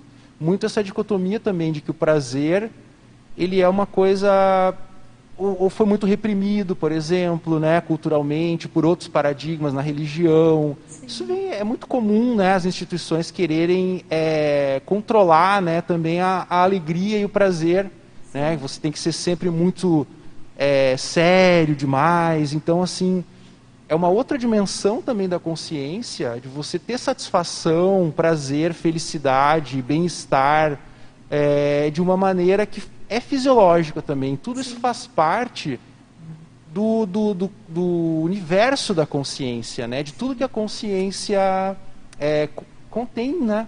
Então, é, é, essas reciclagens, essas reperspectivações, né? É o nosso processo. Eu acho, assim como a inclusão do parapsiquismo na parafisiologia, essa inclusão da felicidade, né? do bem-estar e da alegria como algo também faz parte do processo saudável e não é nesse, e esses atalhos né, para o parapsiquismo ou para essa alegria, vamos dizer, sem lucidez, isso é, é um, como se diz, né, contraproducente, tiro é. no pé, o que o professor Valdo falava, cuspir para cima, né? porque você queima a vela pelas duas pontas. Né? Você queima uma energia e aquilo depois faz falta né? dentro da, da, da, do fluxo natural das coisas. Sim.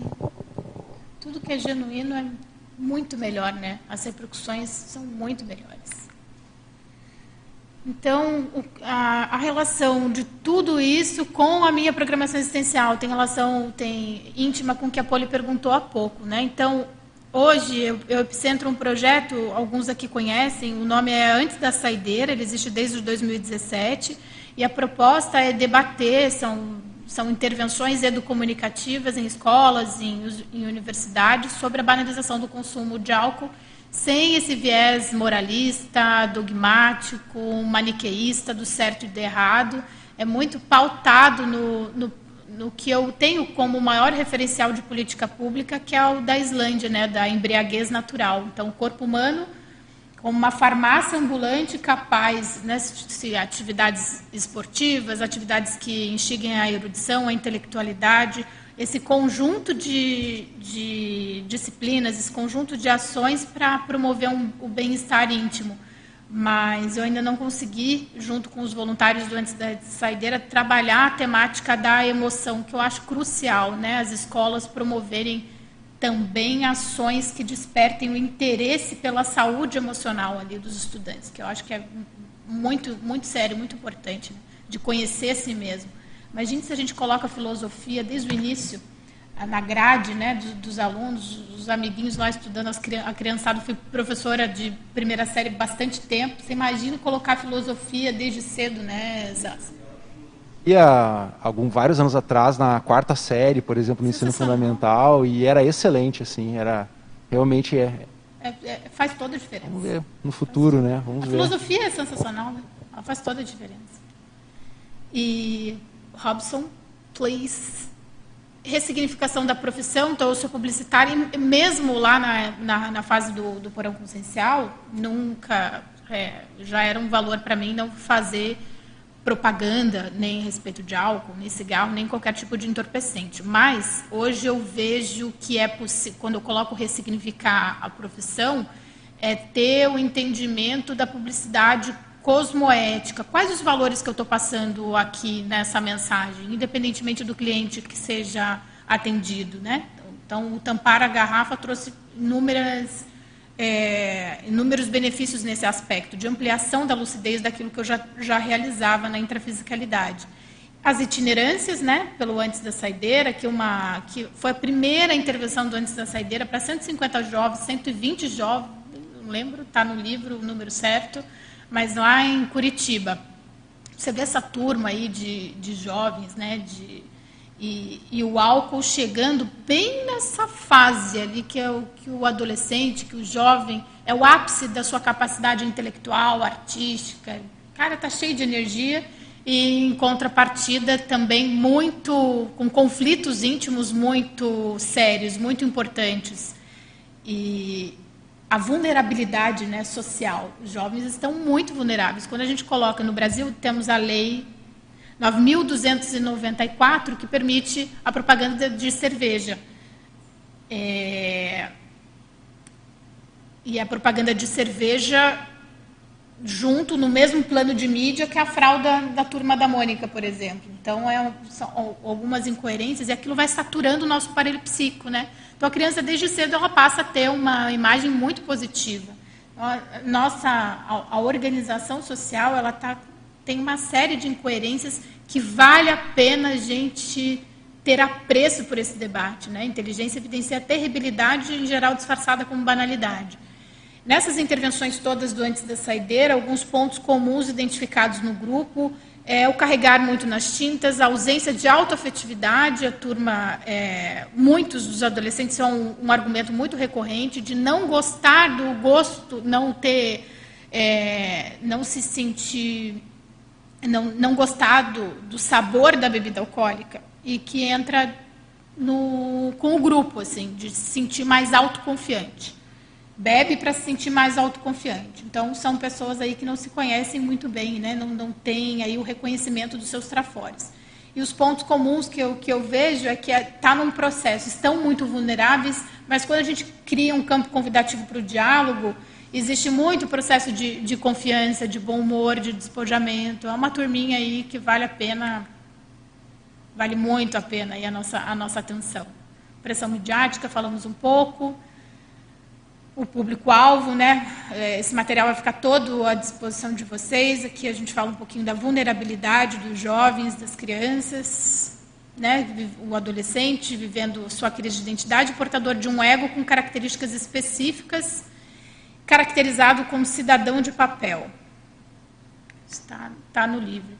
E os desafios interassistenciais, bem pontuais, aqui eu gostaria de chegar e chamar a atenção de vocês.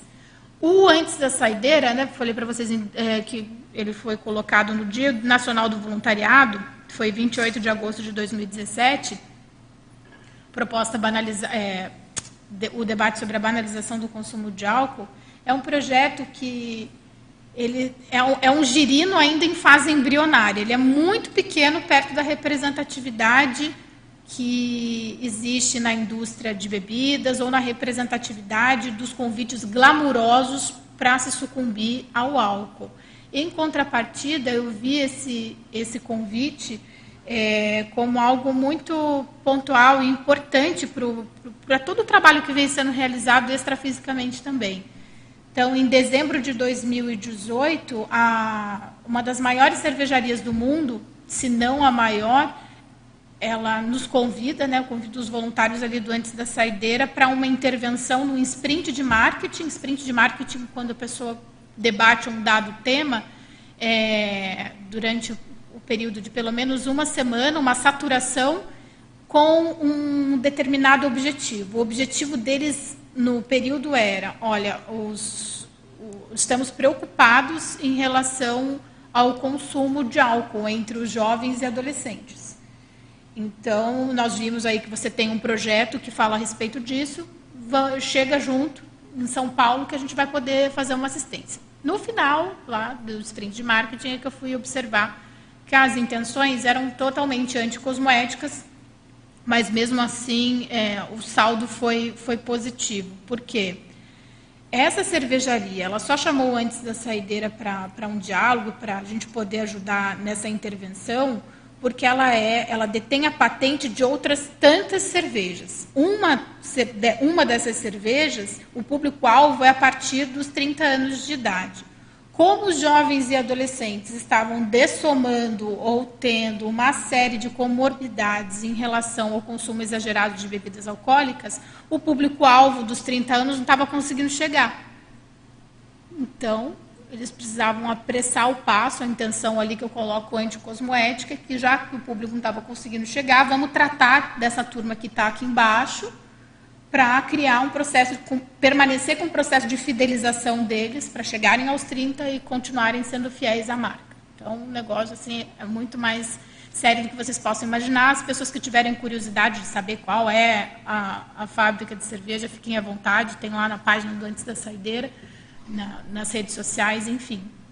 Então, foi uma experiência marcante, uma experiência que colocou para mim o como eu fui ingênua e o meu gabarito ali em relação a um parapsiquismo lúcido não, não era dos melhores, mas serviu como uma baita de uma experiência pelo que vem a seguir, que tem a ver com o que você atua fortemente, Poli, que é a diplomacia para a diplomacia. Receber, então, o gerino lá em fase embrionária, receber um convite da, de uma das maiores, se não a maior cervejaria do mundo, me colocou naquela condição assim, estou indo para a guerra né, estou indo ali, eu, Isabela, ali, representante do, do anti-alcoolismo, ao invés de me ater à paradiplomacia. Eu estava, eu, eu estava indo para uma fábrica de cerveja. Em nenhum momento na minha ida eu me ative a essas questões da paradiplomacia, de entender. Paradiplomacia era algo assim que não não tinha muita familiaridade com o tema. Se o convite fosse feito hoje, a assistência com certeza seria muito mais, muito mais qualificada. Mas deu tudo certo, enfim, ficou como uma, uma questão a ser vista. Né? Não vai falar. Ah, tá. Só vou passar esse slide, pode ser? É bem rapidinho. Então, os impactos extrafísicos do consumo de álcool que eu senti e que eu identifiquei em muitas dessas intervenções do antes da saideira, né? A baixa lucidez, a perda da autonomia. Então, quando eu consumia bebidas alcoólicas, eu estava presente em ambientes baratrosféricos, bebendo, enfim, naquela contexto de entorpecimento, e é interessante. As pessoas que estejam no processo de virada, né, você já se posicionou pensando, não, álcool não é para mim, eu quero ou qualificar a minha existência, ou assumir a condição de intermissivista, ou porque, mesmo você não tendo é, se intitulado ali como tal, como intermissivista, você quer experienciar uma vida mais lúcida, quer experienciar os, as benesses da abstemiologia. É muito comum relatos de, que, de pessoas que, mesmo nessa ruptura, ainda estejam projetadas em ambiente baratrosférico, isso aconteceu comigo, tá? Mesmo quando eu tampei a garrafa, de me ver ainda bebendo. Então, é todo um processo para limpar, é todo um processo de encaminhamento. ECP2, cursos de campo ajudam demais. Fui muito assistida nos cursos da Conscienciologia. E no período de consumo, eu via, ou, ou no período do consumo, ou é nessa transição, né? Ou do tampar a garrafa, a posição de assistido em hospitais extrafísicos. Eu tenho vários relatos com o meu pai em um hospital extra, extrafísico e os dois sendo assistidos ali, né, e a gente fazer essa costura de que realmente se tratava de uma experiência projetiva. E os impactos extrafísicos da abstenção de álcool, o que, que eu tenho sentido e experienciado nesse decorrer aí, nessa trajetória de lucidez? Ampliação da lucidez extrafísica, então as projeções lúcidas elas foram retomadas. Hoje eu, me, eu participo de trabalhos extrafísicos, não todos os dias, não é sempre que a lucidez está alta ou que existe a rememoração, mas quem procura acha. Como a lucidez é uma matemática que hoje ela é, me é muito ela é muito séria para mim, então eu tenho tido esses. A turma investe, né? O parador começa a investir. Essa semana, especialmente, tá? De segunda-feira, que foi feriado, dia 2 para o dia 3, tive uma projeção que eu, estive, eu estava na companhia de um, de um professor veterano aqui da Conscienciologia. Hoje o epicentro, a área, né, na intrafiscalidade, a área de comunicação do CAEC. Nós dois estávamos ali num contexto uma, de, de parapsicodrama, um teatro ali extrafísico, para atender algumas pessoas. E uma dessas pessoas era uma moça belíssima, é, capa de revista Vogue, menina muito bonita. E nós estávamos selecionando nesse teatro é, pessoas para protagonizarem uma campanha dos 25 anos do SAEC. Né? O SAEC faz 25 anos nesse ano de 2020. A menina começou a proferir algumas palavras, nisso chegam do, dois homens muito altos, né, com cabelo rastafari, colocam uma arma na cabeça da moça. Ela não conseguiu terminar de falar o que ela queria falar, colocaram a, a colocaram dentro de carro, de um carro, de um automóvel e foram embora. Então, a, a questão da, da dependência, ela não é química, né? Quando a gente está falando de extrafísico, de reurbanização planetária, existe esse processo de dependência é, entre as consciências, um dependendo do outro, né? A, a, visão do tráfico, como a gente vê aqui, mas tem o paratráfico, né? Os laranjas, essa estrutura toda, essa hierarquia de entre aquele que consome, ou o dono da vez, o mega sediador, é tudo isso bem, bem visto, bem, bem claro né, no extrafísico. Diga lá, Luimara. Nessa mesma abordagem, temos aqui é, um paralelo com as cracolândias. Há um grupo extrafísico que suga as energias das pessoas e dos ambientes, degradando os moradores, consumidores, dependentes e os residentes dessas bases que têm um assédio maior. Sim. Aí temos uma outra colocação. Quão similar é a falta de lucidez provocada pelo álcool e aquela provocada pela simbiose com assediadores? Qual o quê? Eu perdi a palavra. A simbiose, qual, quão similar é a falta de lucidez provocada pelo álcool e é provocada pela simbiose com consciências assediadoras. Acho que é muito parecido. Talvez estejamos falando da mesma coisa, só que só muda o elemento. Tem vezes que pode ser, o, não sei se eu entendi direito a pergunta, mas é o que que me vem o, o processo de assédio em si, ele é muito muito semelhante em relação a, a, a várias substâncias, o consumo de várias substâncias, porque o que pega é na cunha mental é o que aquela substância representa para aquela pessoa, o que aquele tóxico representa para aquela pessoa. Cada um vai ter uma maneira ali de se portar em relação àquele tema, né, aquela temática, o calcanhar de Aquiles. Então, o assédio, eu penso que ele seja o mesmo, que vai, o que difere seria a substância. Por outro lado, você pode explanar um pouco sobre o efeito no equilíbrio das consins que convivem com quem consumiu álcool? O efeito A do... pessoa não bebe, mas ela convive com quem consome álcool. Uhum. Qual é o efeito? Eu penso, se a pessoa estiver lúcida para a parte extrafísica, o efeito é muito positivo. Claro, é, hoje eu não me imagino, é, eu tenho mais o que fazer, eu valorizo muito o meu tempo de vida intrafísica. Então, eu não, eu me valorizo mais o fato de ampliar a minha lucidez numa projeção lúcida do que ir num boteco para assistir as, as consciências intrafísicas que lá estejam. Mas me perdi um pouco. Me perdi um pouco, Limara. Preciso de uma ajuda aí. O que, que era? Qual que era? É, a questão aqui é se a pessoa não tem o consumo do álcool Uhum. e ela convive Ah, tá, com de- quem de, consome. De conviver. Uhum. Então, o que, o que vai dar o tom ali para você é o processo de lucidez.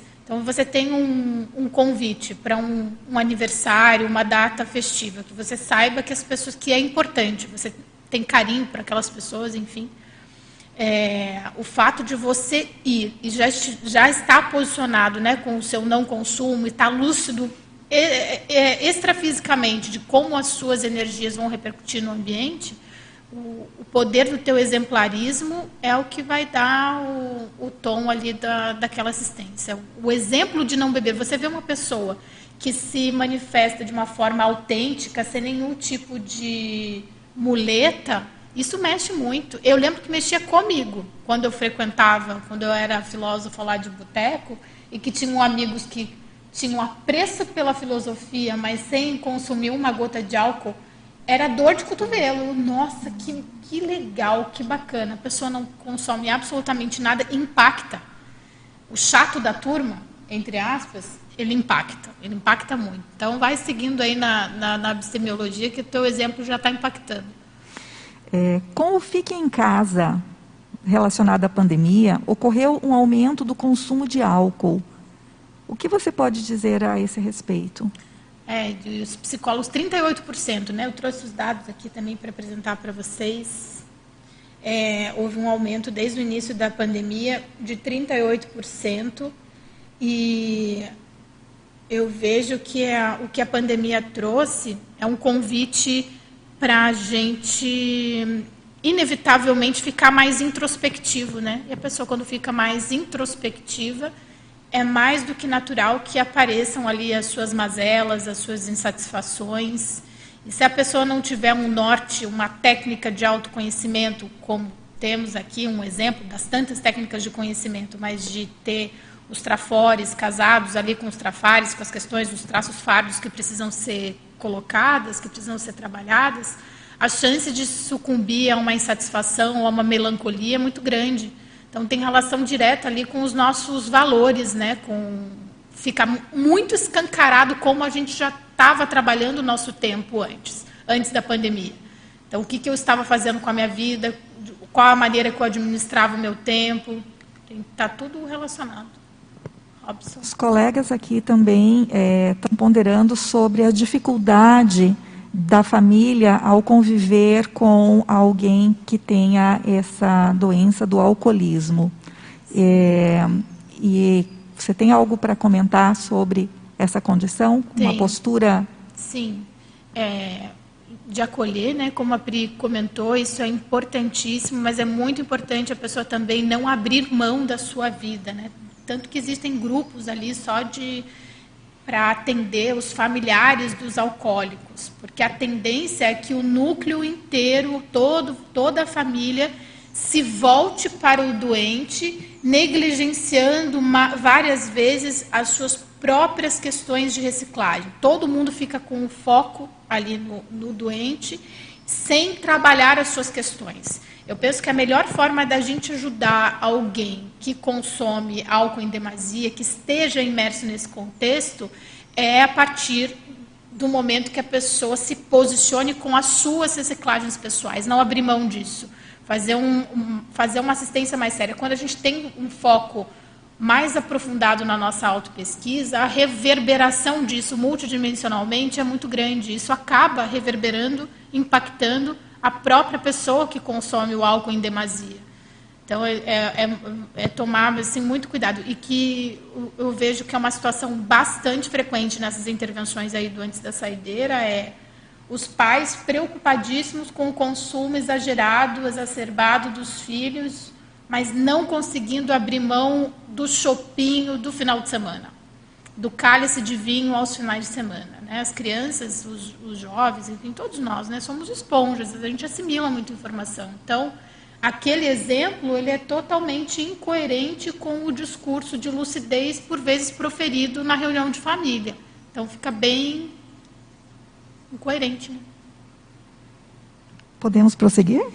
Só, só vou passar bem rapidinho. Ok. É, uma, os impactos extrafísicos da abstenção do álcool, né? A posição de assistente, é, a ampliação da lucidez, a ampliação da, da autonomia, o trânsito mais lúcido em ambientes baratrosféricos. Essa é uma conquista evolutiva que eu, é, que eu experiencio e que eu passo aos meus amigos, sejam eles intermissivistas ou não, estejam eles fazendo hoje o consumo moderado de, de bebidas alcoólicas ou consumo exagerado de bebidas alcoólicas. É a gente poder transitar de maneira mais lúcida, entender o que a gente está fazendo no extrafísico.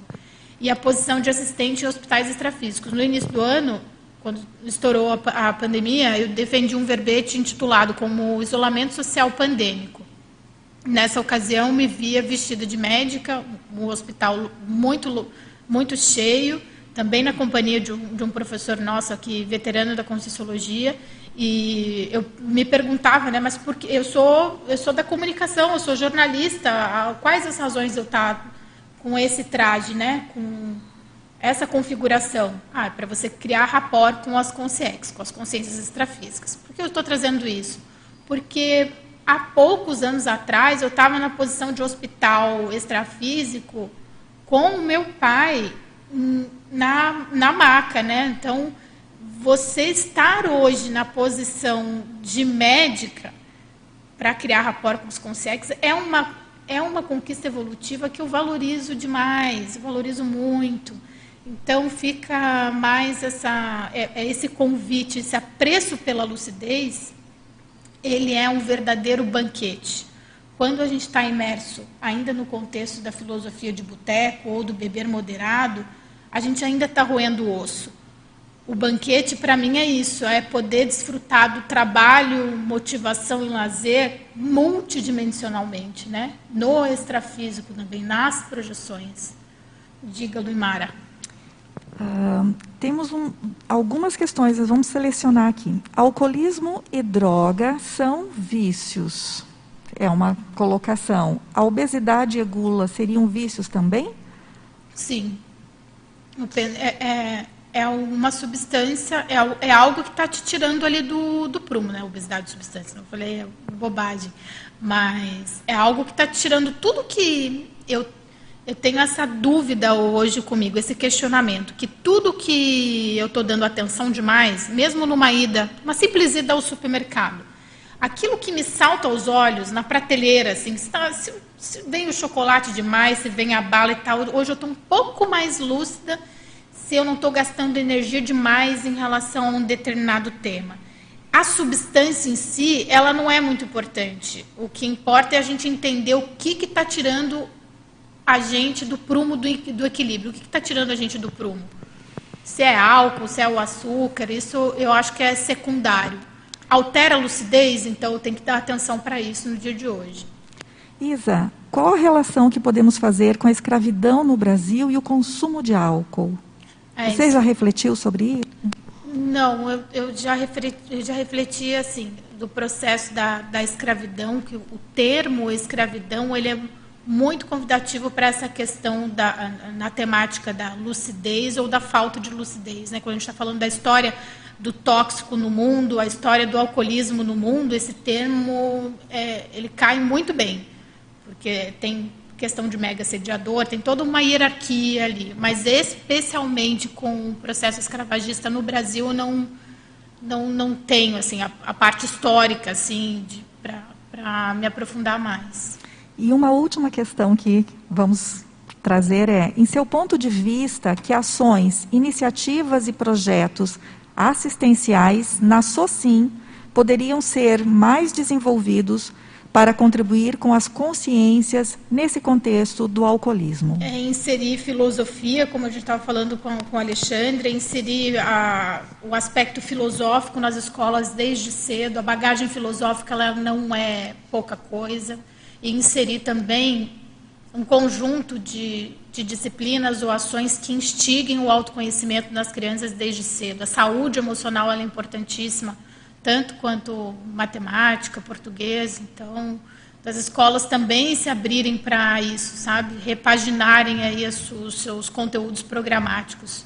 Filosofia, desde cedo, não as repercussões elas não não são pequenas, eu imagino que não são pequenas. Robson, por favor. E as heteroexperiências.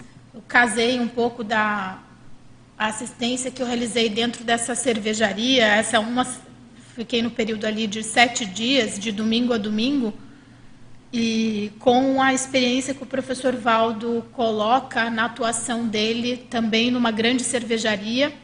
Esse trecho foi retirado do livro Zéfiro, página 84, e muitos de nós aqui né, já lemos o livro Zéfiro. O fato é que o professor Valdo fez uma baita assistência na figura de infiltrado dentro dessa cervejaria e que ele atribui o acidente automobilístico que teve no, no período a, é, a essa assistência que foi feita.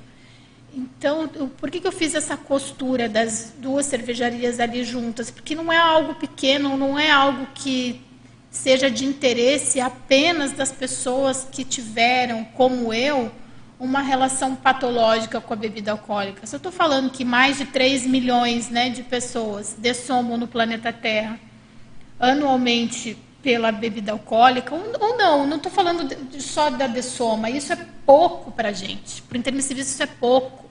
A gente tem interesse nisso aqui, ó, desperdício consciencial a gente despertar as pessoas qual, o valor de se de utilizar o tempo da melhor forma possível. E o professor Valdo coloca o seguinte, que o acidente foi o contraponto do meu trabalho enquanto infiltrado cosmoético na empresa, nessa cervejaria. 35 destilados deixaram de ser comercializados, uma fábrica inteira foi fechada. O pedágio para psico pago foi o acidente. Então, eu acho que o álcool os impactos multidimensionais do álcool é uma temática que ela é para todos nós, né? enquanto consciências, enquanto intermissivistas, enquanto pessoas que somos e que temos apreço aí pela temática da, da lucidez. Aí algumas pesquisas, eu coloco a, a questão, do, os slides vão ficar disponíveis para cada um de vocês, é, essa parte da parapatologia, a parte da auto, autolucidologia. Estou com um tempo bem, bem escasso, mas vale a lida, tá bom? E o maior problema da conscienciologia é despertar as consciências intermissivistas dormentes, tanto as que ainda não descobriram os seus pares, quanto aquelas que já conhecem a neociência, mas ainda permanecem arredias, objetivando a consecução dinâmica de suas proexes, sejam pessoais ou grupais é um, é um bom resumo do nosso debate. Não sei se vocês concordam, mas pega muito mais no vínculo intermissivo do que qualquer outro tipo de coisa. E o consumo de bebidas alcoólicas, esse é um, um verbete também que eu, que eu defendi no passado, ele impossibilita a vivência de conquistas magnas da consim. Banalizar a ingestão de álcool é desconsiderar a lucidez como cláusula pétrea da interassistência. E é com essa frase que eu termino aqui o nosso debate. É, eu sou profundamente grata, posso já falar as últimas palavras? Sei porque eu já estou com o tempo corrido.